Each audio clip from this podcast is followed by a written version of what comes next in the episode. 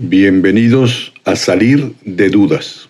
El padre Pablo Arce Gargollo contesta una a una, en directo. Comenzamos Salir de Dudas.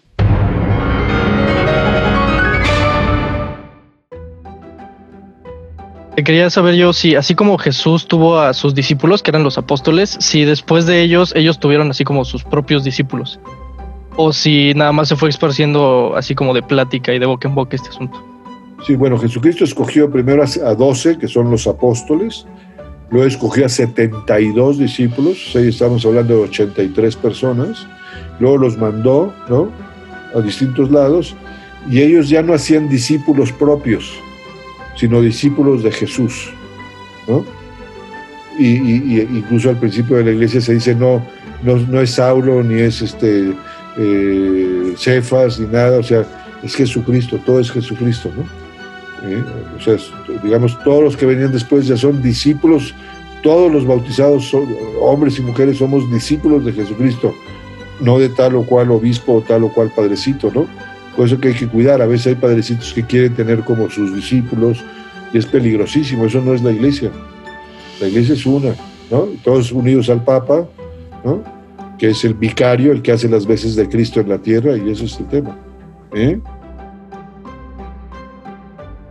¿Por qué Dios le dio a Adán, digamos, su alma gemela y fueron como la, primera pareja de humanos que pudieron como compartir el amor de esa forma?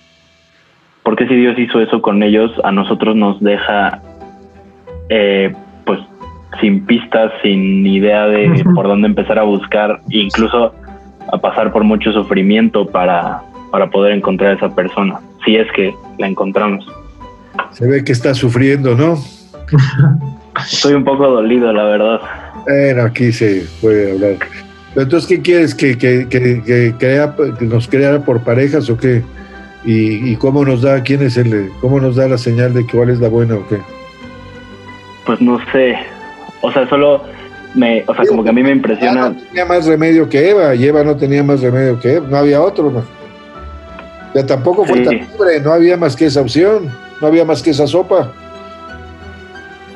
Como nuestros instintos, nuestros sentimientos, o sea, nos pueden decir como que algo es así, esto, esto es así, esto es lo correcto, esto es lo bueno, y estar tan equivocado al final, o sea, ¿cómo podemos como estar pues tan, perdidos a veces?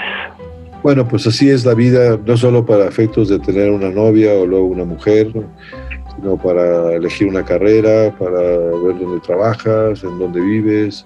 En el fondo es eso, el ser humano continuamente está haciendo actos de elección y al hacer una elección abre una puerta, pero se le quedan 100 atrás que no va a abrir nunca más, ¿no?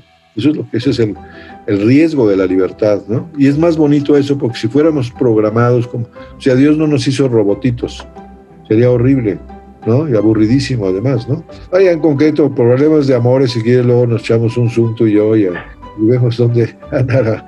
No, a veces decir, bueno, pues no, no esto no, no funcionó, es un tema eh, eh, cada vez más difícil porque la gente está más superficial o más acelerada, o no tiene unos ideales muy de fondo que coincidan con otros, ¿no? Pero no te preocupes, o sea, a veces hay que pedirle a Dios, oye, pues tú dime con quién, ¿no? ¿Con, quién, con qué persona? Ya, ya ahorita en la carrera, más en serio, hay noviazgos más de juventud, de secundaria, no sé cuánto, ya en la carrera decir, bueno, Dios mío, dime con quién quieres, o sea, eso es lo más, en, el fondo lo que tú dices, sí se da, pero tienes que pedirle a Dios, dime con quién has diseñado tú que yo me case y, tengo, y tengamos una familia y unos hijos. Pero si la buscas como quién me va a hacer feliz a mí, ya mal, ¿no?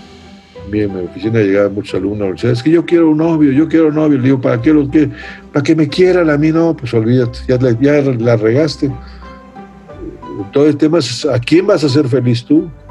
Tú empiezas a ser feliz a mucha gente, ¿no? Y ya Dios te dirá, esta es la que quiero que esté por, contigo para toda la vida. ¿Eh? Eh, sí, yo te, o sea, tengo una pregunta más relacionada con mi carrera, que es si, si existe una pedagogía de la teología, algún método didáctico para enseñar la religión y cuáles serían los elementos de, ese método didáctico.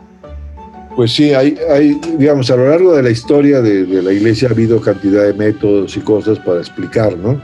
Digamos, al principio lo que hacían los, los apóstoles y los discípulos era contar sus experiencias con Jesús, que eran interesantísimas. No, yo vi a tal, yo estuve en la multiplicación de los panes, a mí me dijo esto, a mi abuelita le tocó la, cara y tenía lepra y se curó, y bah, bah, bah, era, ese lo que se llama, pues las experiencias del querigma, ¿no? Este, así se vivió. Luego se empezaron a hacer, pues, cuando empezaron a ver herejías, no, ese Jesús no era Dios, no, mira, si es Dios por esto, papá, y, estos son los mandamientos, así se explican. Empezaron a hacer pequeños catecismos, con muchos desde la antigüedad, preguntas y respuestas muy sencillas que la gente pudiese memorizar, una especie de prontuarios, pero digamos que a lo largo de los siglos hay muchas pedagogías. Ahora, si te interesa, en concreto, el Papa Francisco sacó hace menos de un mes una cosa que se llama el Directorio para la Catequesis. Es todo un tratado, podría ser toda una tesis sobre eso, de qué hay que hacer, cómo se explica, cuáles son los pasos, cuáles son los temas, cuál es la metodología. Papa